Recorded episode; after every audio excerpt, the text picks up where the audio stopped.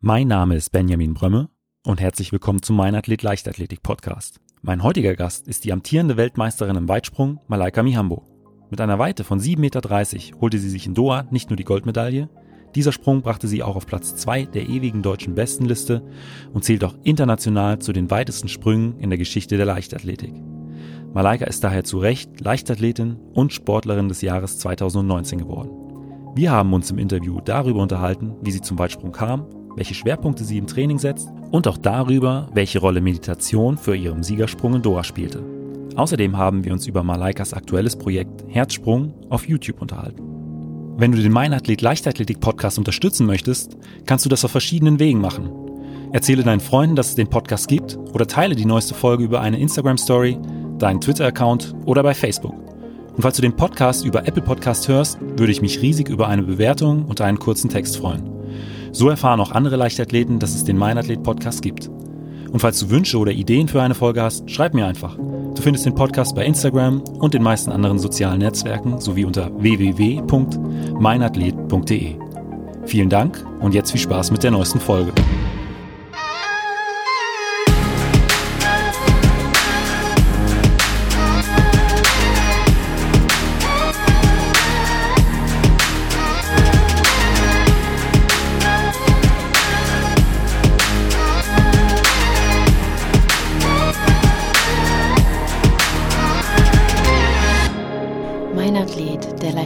Leichtathletik-Podcast aus Frankfurt am Main. Herzlich willkommen, Malaika.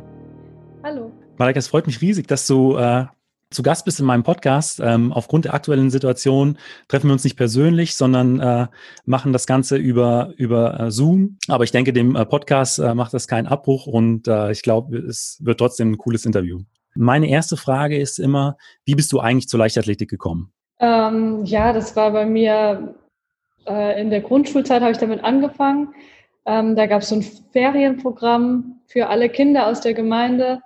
Und da haben sich die verschiedenen Vereine einfach vorgestellt, haben Schnupperprogramme angeboten. Manche waren nur einen Tag, manche gingen auch irgendwie die ganze Woche. Und da habe ich eben auch mal bei der Leichtathletik vorbeigeschaut und da hieß es dann auch direkt, hey, du kannst ziemlich gut springen, komm doch mal äh, zu uns ins normale Training vorbei. Und ähm, genau, da das habe ich dann auch gemacht und mir hat das gleich sehr viel Spaß gemacht. Also du bist dann auch direkt äh, zum Weitsprung gekommen? Also ich habe wie ja die meisten Kinder auch mit Dreikampf angefangen, habe äh, dann eben weitergemacht mit Vierkampf und Fünfkampf, bin dann auch beim Siebenkampf äh, eine Zeit lang eben gelandet und habe das gemacht, bis ich äh, ja so 16 war. Und dann habe ich mich äh, ja auf den Weitsprung spezialisiert. Ich war aber auch sehr gut im Hochsprung, hätte auch da irgendwie in den Bundeskader kommen können. Und äh, Hürden und Sprint hat mir natürlich auch sehr viel Spaß gemacht. Und äh, was macht für dich der Weitsprung zu etwas Besonderem? Weil du gesagt hast, du hättest auch Hochsprung machen können. War es da auch sehr gut?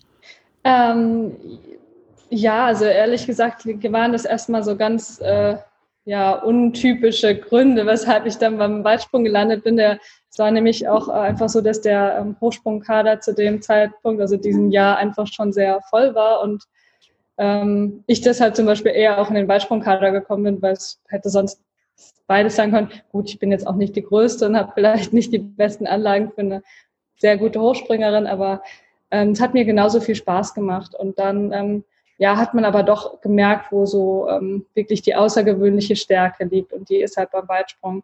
Und ähm, ansonsten haben mir die Disziplinen alle Spaß gemacht, aber letztendlich ist es natürlich, wenn man so ein großes Potenzial hat, macht es natürlich noch mal mehr Spaß, sich dann auch darauf zu fokussieren und einfach ähm, ja, mehr Augenmerk darauf zu legen, weil eben unsere Sportart ja auch so viele Möglichkeiten bietet, sich zu verbessern und dadurch, dass wir auch immer gemessen werden, finde ich, kann man das dann, hat man auch immer ein gutes Feedback und dann macht es sehr viel Spaß, sich auf eine Disziplin zu spezialisieren.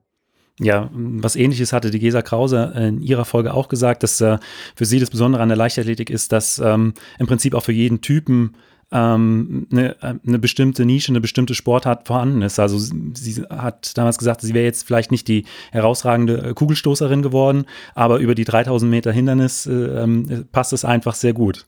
Ja, definitiv. Also das ist das ja, Tolle an der Leichtathletik und ähm, ja, genau, dass man einfach so viele verschiedene Chancen hat und da auch mit den verschiedensten Körperbauten und Stärken ähm, kann man da irgendwas finden, worin man gut ist und das ist dann ja wirklich toll. Ähm, wo setzt du denn heute im, Schwerpu äh, im Training äh, die Schwerpunkte? Also wie gestaltest du dein Training im Groben? Ähm, ja, also die Schwerpunkte liegen natürlich ähm, auf der Schnelligkeit, weil die ja das A und O sind für einen guten Weitsprung. Aber natürlich ähm, ja, wird auch gesprungen. Ich denke, dass ich äh, im Vergleich zu anderen Weitspringerinnen oder jetzt drei Springerinnen wahrscheinlich auf jeden Fall eher recht wenig springe. Aber für mich äh, hat das so immer ganz gut funktioniert und ähm, ist für mich auch, denke ich, einfach in der Vorbereitung das Wichtigste, dass man da wirklich ähm, schnell ist und dann halt einfach nur lernt, mit dieser Schnelligkeit auch noch zu springen. Wie sieht dann so ungefähr eine Trainingswoche bei dir aus? Ja, also bislang war das so, dass ich immer ähm, äh, ja zweimal die Woche Krafttraining hatte und ähm, dass ich dann eben auch noch je nach Phase ähm, viel äh, Sprint habe, beziehungsweise auch Tempoläufe mache und ähm, Ausdauer, beziehungsweise dann zur Wettkampfsaison eben ähm, ja spezifisch den Weitsprung trainiere und ähm, ja, das alles eben auf maximal Kraft, maximale Schnelligkeit dann ausgelegt wird. Und wie sieht es da bei dir mit ähm, äh, bei diesen Belastungen mit, mit Physiotherapie aus? Ist das ein großes Thema? Ist das wichtig für dich oder ähm, wie ist das äh, bei dir geregelt? Äh, ja, Physiotherapie stellt einen wichtigen Bestandteil auch der Trainingswoche dar. Ähm, jetzt zum Beispiel in der Vorbereitung auf Doha war ich wirklich auch viermal die Woche eine halbe Stunde bis Stunde ähm, ja, bei der Physiotherapie, um mich eben ähm, ja, durchkneten zu lassen, damit alle Muskeln geschmeidig sind oder halt, wenn man kleine äh, Problemchen hatte, dass die direkt behandelt werden können. Und äh, Ausgleichstraining, gibt es da irgendwas, was du noch, ich sag mal, neben deinen äh, Haupttrainingseinheiten machst, um einfach ja Verletzungen vorzubeugen?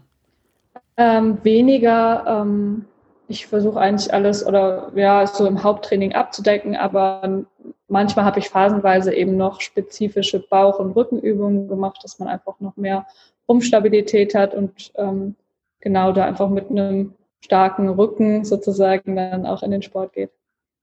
Das ist äh, wahrscheinlich auch einer der, der Hauptknackpunkte, ein starker Rücken, starker Rumpf, äh, Rumpfmuskulatur, dass die einfach stabil ist. Ich weiß, das ist wichtig für den Sprint, aber wahrscheinlich noch umso wichtiger für, für den Absprung, dass da die, die Kraft einfach auch auf den Boden übertragen werden kann. Ist es, siehst du das ähnlich? Ja, also gerade beim Weitsprung als asymmetrische Sportart braucht man eben umso mehr Kraft, dass man auch diesen, dass man dem Impuls sozusagen nicht nachgeht, sondern dem einfach standhalten kann, damit man äh, in der Luft dann eben die beste Ausgangslage hat, um da weiterzuarbeiten und die Landung einzuleiten.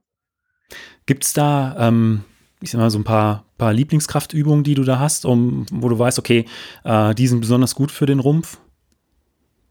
Ähm, nee. Okay. ja, gehört es einfach eher dazu, aber äh, ich muss jetzt auch sagen, in der, in der Corona-Zeit, jetzt habe ich auch so ein paar äh, Fitness-Workouts für mich entdeckt und dann ist es eigentlich auch ganz witzig, wenn man da mal noch ganz viele neue Stabi-Übungen kennenlernt. Okay, aber jetzt auch aber jetzt auch so über Krafttraining, äh, weiß ich nicht, Kniebeugen, Kreuzheben ist ja auch immer was, was dann äh, zwar eigentlich eine Beinübung ist, aber auch immer äh, extrem auch den Rumpf trainiert. Gerade die Kniebeugen ist ja eigentlich eine Ganzkörperübung. Ja, ja, das stimmt. Ja, sowas habe ich auch immer gemacht. Aber genau, ich dachte, du meinst jetzt eher so eine Stabi-Übung.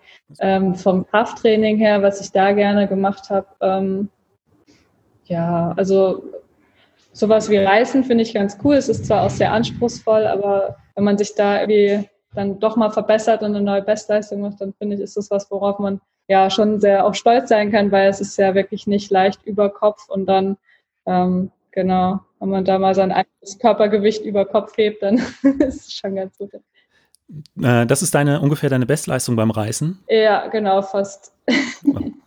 Stark. Ja, gerade bei den, bei den olympischen äh, Gewichtheberübungen, da ist äh, auch Technik das A und O. Also, ja, das stimmt, wobei ich glaube, wie eine Gewichtheberin drücke ich das wahrscheinlich nicht oder hebe ich das nicht hoch. Aber ja. Aber ich glaube, das ist dann immer den, den Spagat, den man dann äh, hinbekommen muss, äh, so ein bisschen das Beste aus beiden Welten da zusammen zu bekommen. Ich denke auch. Natürlich habe ich auch ein paar Fragen zu äh, der WM in Doha aus dem letzten Jahr. Da ist meine erste Frage, wie waren denn für dich die, die letzten Stunden vor diesem Wettkampf? Also wie hast du dich äh, da auf das Finale vorbereitet? Äh, die letzten Stunden vom Wettkampf. Ja, da fragst du was. Ähm, ganz normal, also einfach den Tag gestartet. Natürlich ist man da unter erhöhter Anspannung, aber ich weiß noch, dass ich trotz dem ganzen ähm, Druck und den Vorstellungen und den Wünschen und Hoffnungen doch äh, ganz gut geschlafen habe. Dann steht ganz normal Frühstück und Mittagessen an, kleiner Spaziergang, um so ein bisschen sich die Beine zu vertreten. Und äh, natürlich ja auch Meditation und dann nochmal einfach ähm, ja nochmal so ein letztes Strategiegespräch mit dem Coach. Äh, was steht an, worauf will man achten?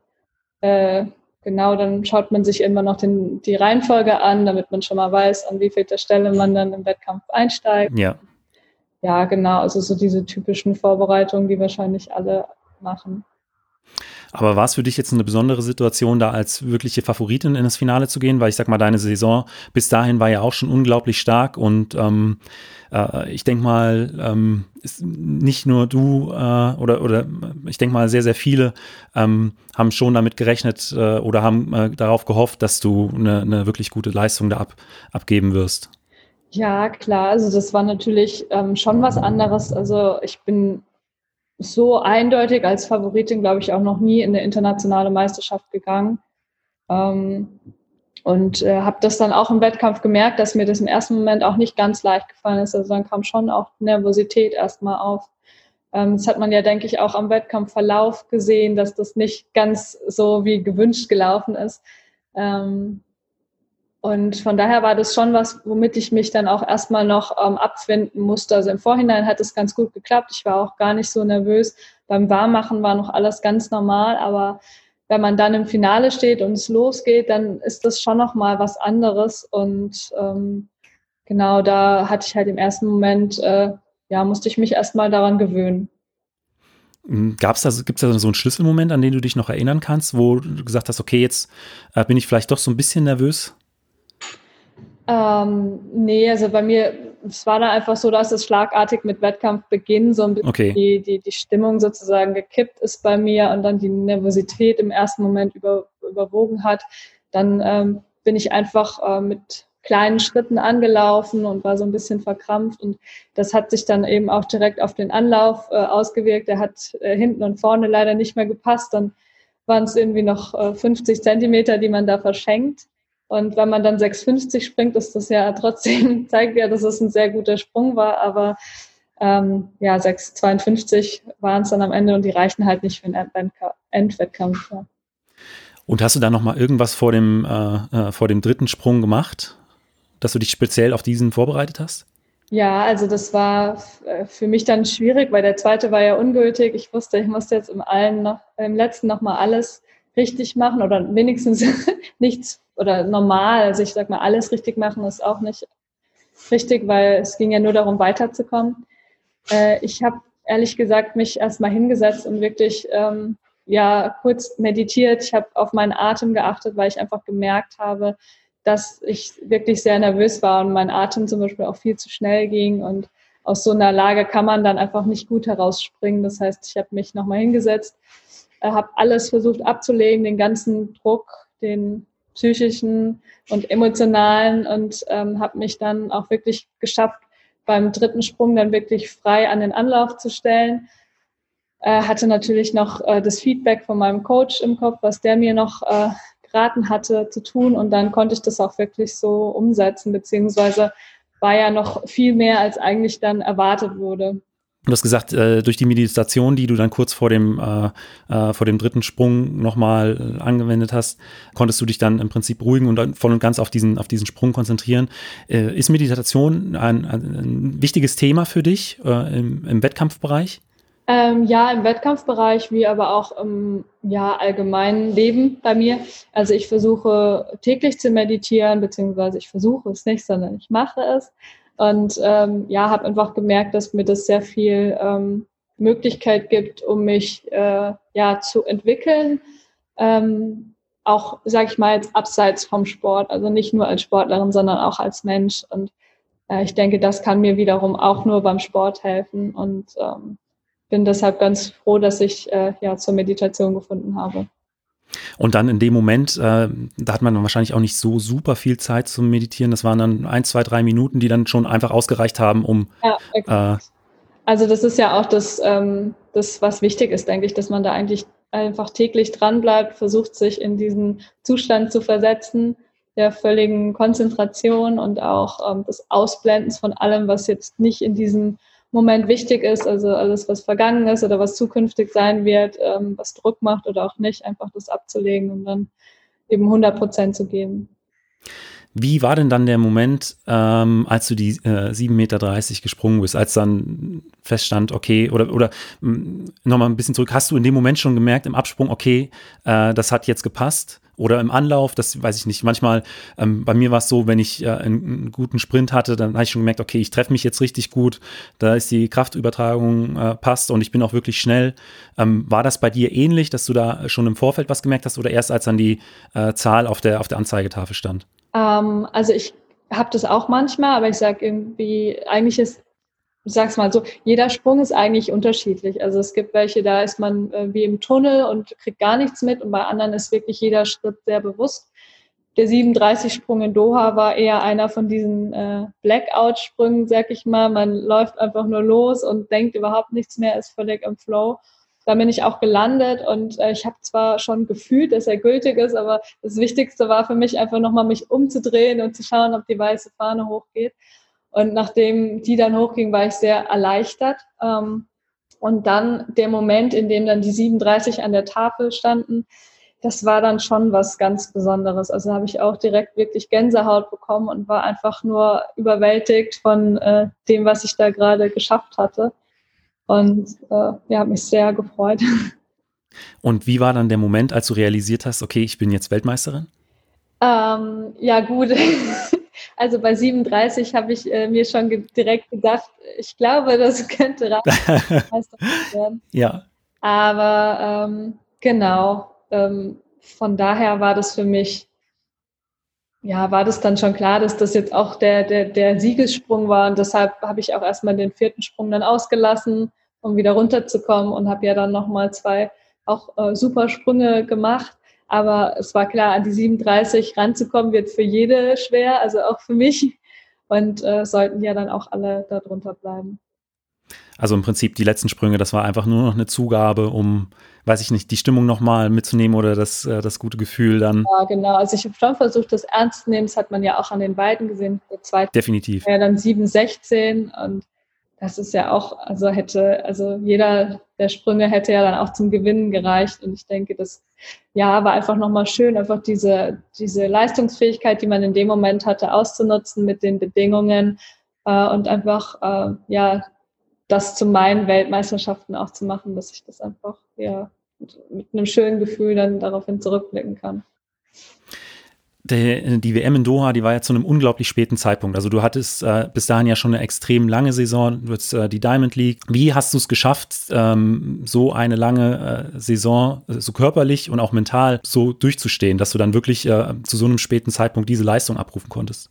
Ja, also ich muss sagen, mental hatte ich jetzt eigentlich äh, kaum Probleme, weil ähm, die Saison endet einfach, wenn es sozusagen nach Plan im Regelfall. Das heißt, auch jetzt zum Beispiel in einem Jahr wie 2018, wo ich schon Europameisterin wurde, war mir klar, dass die Saison erst äh, Mitte September endet. Und bis dahin hat man auch bei jedem Wettkampf noch äh, versucht, sein Bestes zu geben. Und ich denke, mit der Einstellung fährt man eben auch am besten. Und gerade in so einem Jahr wie Doha, wo wirklich die Weltmeisterschaften das, äh, ja, das äh, Schluss Licht sind, beziehungsweise auch das Highlight gleichzeitig, ähm, ja, war das eben ganz wichtig. Also ich glaube, von daher hatte ich eigentlich gar keine wirklichen Probleme mit dem Training.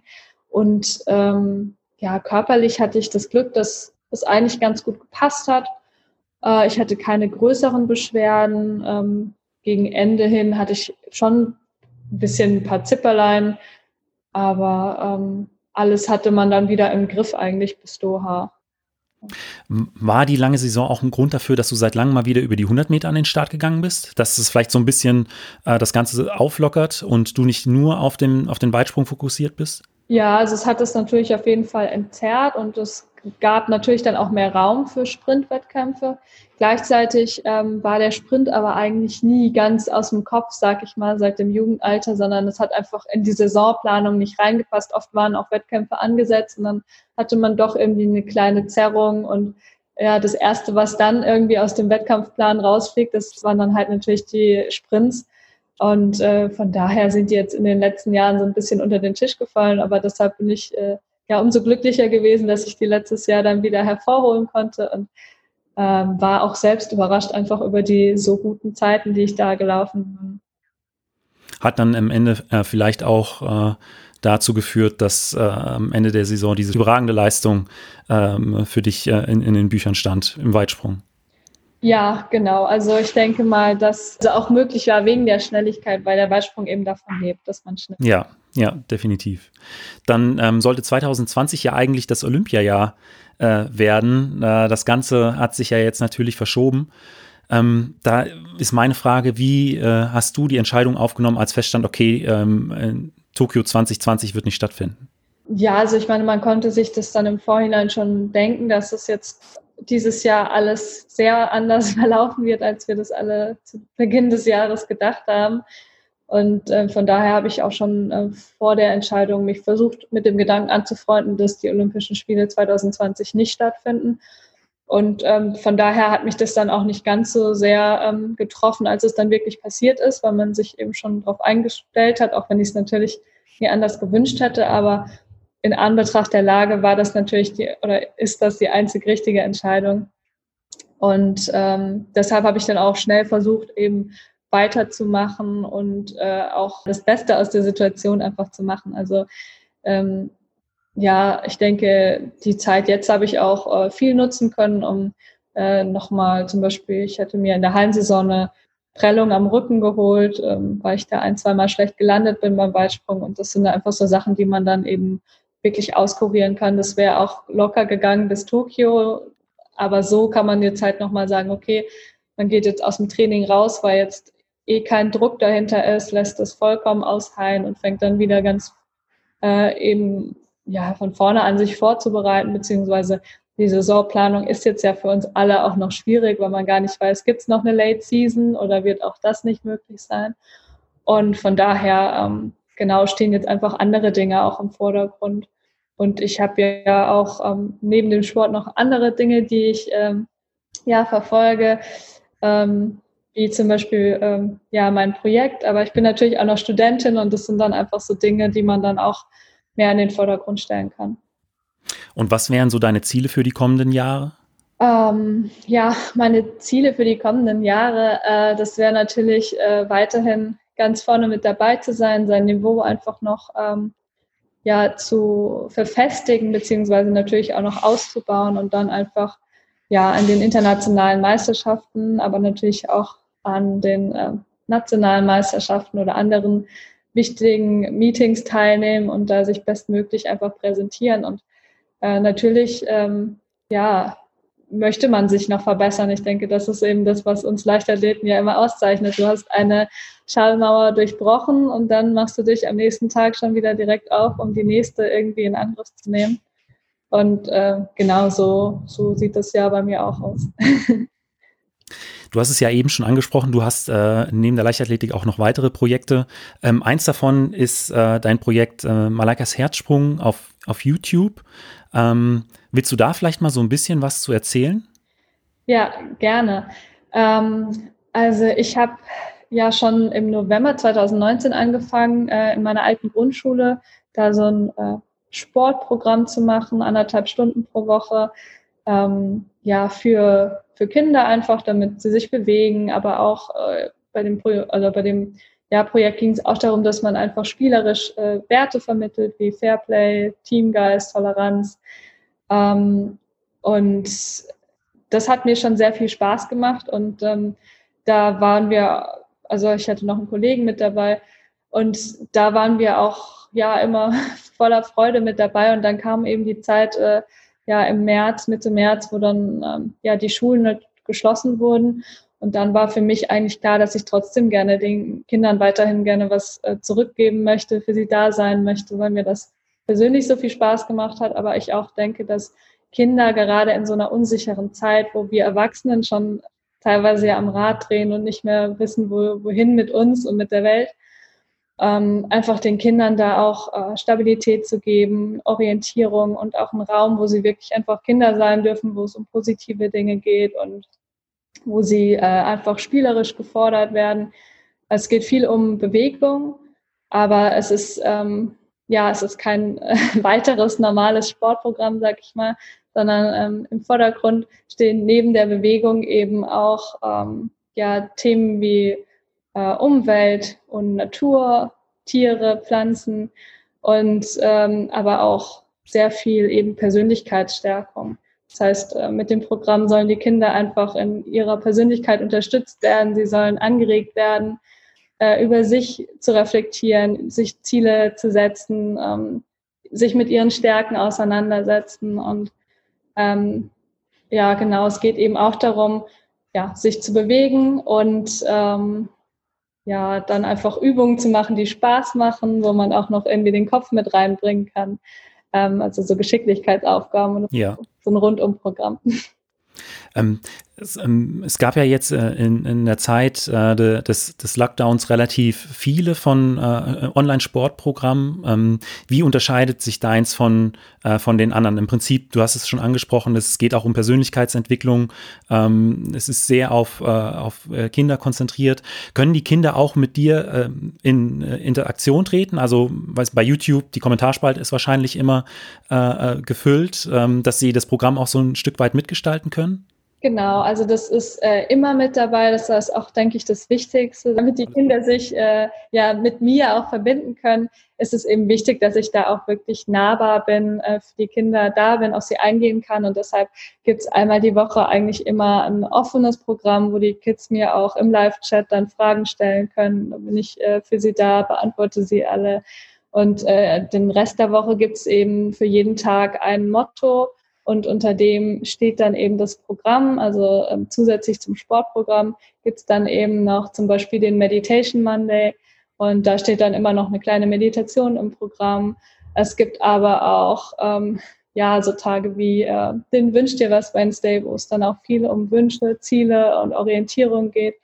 Und ja, wie gesagt, es geht darum, auch um Stärken zu vermitteln und ein Gemeinschaftsgefühl zu erzeugen. Und da gibt es immer Tagesaufgaben für die Kids, die sie dann lösen können mit ihren Familien auch oft immer, dass es halt interaktiv ist. Und ähm, ja, da gab es schon ganz viel Feedback und das freut einen dann immer zu sehen, wie die Kinder sich wirklich freuen, dass man da äh, fünfmal, also beziehungsweise am Anfang war ich ja wirklich sieben Tage die Woche da, jetzt dann mit Anfang oder ja, Öffnung der, der Schulen jetzt auch nur noch fünfmal. Aber ähm, man merkt einfach, wie die Kinder sich wirklich freuen. Es gibt auch Feedback von Eltern, die sagen, wie viel Spaß ihren Kindern das Programm macht oder auch ähm, Eltern, die mitmachen beim Sport oder auch Erwachsene. Und ich denke, das ist äh, wirklich schön zu hören, dass man mit dem Programm dann auch wirklich viele Menschen glücklich machen kann. Ja, ich glaube auch gerade, dass äh, man wirklich mit dir interagieren kann, es äh, auch diesen, diesen Live-Chat gibt. Ich glaube, äh, das macht den Reiz für viele aus. Also dass es nicht nur so ein reines äh, Programm auf YouTube ist zum Konsumieren, sondern dass es, hört sich für mich so an, auch ein Stück weit mitgestalten kann. Also genau, also die Mitgestaltungsräume sind auf jeden Fall da und das war mir auch ganz wichtig, ähm, auch beim Programm, wie du gesagt hast, es soll nicht einfach was sein, was konsumiert werden soll, wie wenn man sich vor den Fernseher sitzt, setzt und sich da so ein bisschen berieseln lässt, sondern es soll die Kinder eben auch anregen, indem sie selbst Fragen stellen können und äh, sich einbringen können. Auch manche sagen dann, oh, lass uns doch mal das oder jenes machen und ich versuche dann auch immer darauf einzugehen.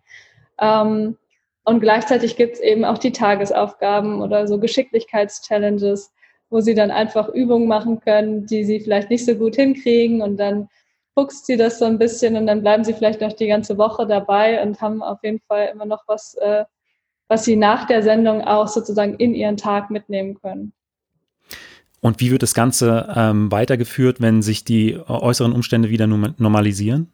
Ja, das ist gerade noch äh, ja in der Planung, sag ich mal. Es ist klar, dass es auf jeden Fall weitergehen wird. Ich ähm, möchte jetzt auch ein, ja, den äh, Verein gründen, damit es wirklich auf festen Beinen steht, das Projekt. Und ähm, dann ist eben die, äh, ja die Frage, wie es genau weitergeht. Es soll auf jeden Fall auch online noch weitergehen, ähm, aber in einem anderen Rahmen, als es das bisher eben gab. Und gleichzeitig soll auch, wenn es dann wieder möglich ist, natürlich auch ähm, äh, im realen Leben sozusagen äh, Projekt, äh, Projekte umgesetzt werden. Auch an deiner alten Grundschule? Ja, gerne auch da. Also das ist natürlich immer ein schöner Einstieg, weil gerade in meiner alten Gemeinde bin ich natürlich bekannt wie ein bunter Hund. Und wenn man dann vor den Kindern steht, hat es natürlich nochmal ein ganz anderes äh, Standing, als wenn man jetzt vielleicht in der Stadt, äh, in eine andere Stadt geht, wo einen nicht jeder kennt. Ne? Aber das. Ähm, das macht auf jeden Fall dann da viel Spaß, aber generell soll das natürlich auch ein sehr offenes Projekt sein, was bestimmt nicht nur in Oftersheim äh, ja irgendwelche Dinge umsetzen wird. Dann komme ich jetzt schon zu den fünf Fragen, die ich äh, jedem meiner Gäste stelle. Und da ist die erste immer, ähm, was war bisher dein größter Wettkampf? Also es muss nicht der größte äh, oder erfolgreichste gewesen sein, sondern der, äh, der dir emotional am meisten bedeutet. Ähm, ja, da würde ich aber trotzdem sagen, dass es auch Doha ist. also definitiv, die Stimmung an dem Abend war einfach atemberaubend. Äh, ganz viele ähm, ja, Freunde und ähm, ja, ganz viele Freunde waren da. Meine Mutter war auch da. Das war für mich einfach ein ganz besonderer Augenblick und äh, ja, den werde ich auch so schnell nicht mehr vergessen. Und zum Sport gehören ja nicht nur Höhen, sondern es gibt auch immer mal Tiefen. Ähm, was war denn bisher der Wettkampf, an dem du am längsten zu knabbern hattest? Ähm, also sozusagen am längsten danach. Also weil, danach, genau, ja. Ähm, oh, das ist äh, gar nicht so leicht. da fallen mir einige ein, aber ich bin generell so ein Typ, also länger als drei Tage nimmt mich eigentlich kein Wettkampf mit. das ist gut.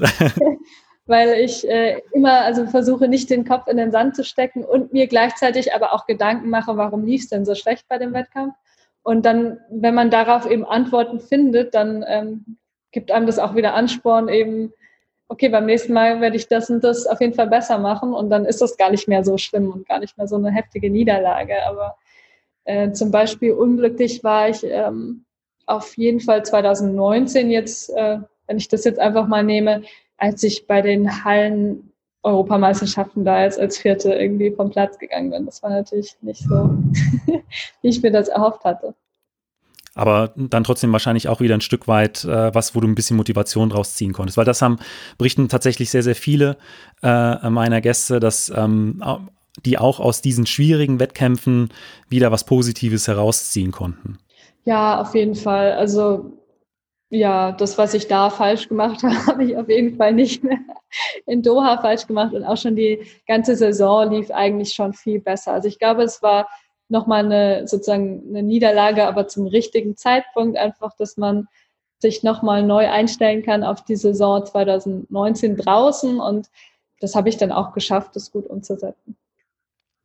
Dann komme ich noch mal ganz kurz zurück zum Training. Ähm, da gibt es ja auch immer Trainingseinheiten, auf die freut man sich mehr, auf andere ja, könnte man eigentlich darauf verzichten. Man weiß aber, es ist für die Weiterentwicklung äh, entscheidend. Was ist denn so eine Trainingseinheit, ähm, die du ja jetzt nicht widerwillig machst, aber du bist einfach froh, wenn da ein Haken dran ist? Ähm, ja, auch das ist irgendwie schwierig, weil ich glaube, aber das geht uns wahrscheinlich, also allen auch so ein bisschen so oder vielleicht auch ein bisschen vom von meiner Persönlichkeit her. Aber ich versuche immer, oder mir machen die Dinge eigentlich meistens dann doch immer Spaß, wenn ich, okay. äh, wenn ich da mal mit angefangen habe. Also ich kann mir dann auch irgendwelche Tempoläufe da runterlaufen, ist dann auch okay. Und am Ende bin ich dann eigentlich immer auch stolz, wenn ich die dann in den Zeiten geschafft hatte, die der Trainer vorgegeben hat oder sogar noch schneller laufen konnte. Dann ist es immer ähm, ja was, worauf ich da zurückblicke. Aber ja, also jetzt so zum Beispiel 800 Meter Training war jetzt nie so meins, aber das muss ich ja auch schon seit äh, zehn Jahren nicht mehr machen. Und gibt es äh, Trainingseinheiten, auf die du dich äh, besonders freust?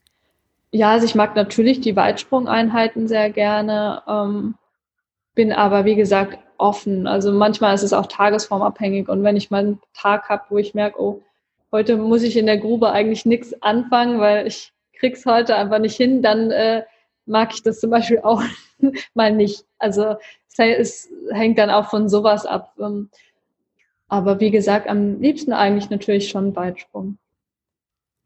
Dann komme ich jetzt äh, zur letzten Frage und ähm, die passt auch sehr gut zu dir. Du hast gesagt, ähm, du hast dich lange an deiner Grundschule äh, äh, engagiert, du hast da ähm, Sportunterricht gegeben und äh, die Kinder unterstützt. Du hast jetzt online ein großes Projekt. Ähm, deswegen, da ist meine Frage, was würdest du jungen Athletinnen beziehungsweise Athleten oder auch deinem jüngeren Ich mit auf den Weg geben wollen? Ähm, ja, das ist vor allen Dingen, glaube ich, der, der Glaube an sich selbst, weil ich glaube, das ist was, was ich in den letzten Jahren erst so richtig entwickelt habe und ich auch merke, wie mir das einfach im Wettkampf, im Training, aber auch im allgemeinen Leben einfach ungemein hilft, ähm, weil ja viele Wettkämpfe, um jetzt wieder auf den Sport zurückzukommen, ja, werden halt auch sozusagen im Vorhinein ja teilweise schon mal, also es ist gut, wenn man den Wettkampf auch schon mal im Vorhinein gewonnen hat, sich das vorgestellt hat, wie man das erreicht, um es dann eben, wenn die Situation dann wirklich da ist, auch nochmal einfacher zu schaffen. Malaika, vielen Dank für dieses Interview. Danke, danke dir.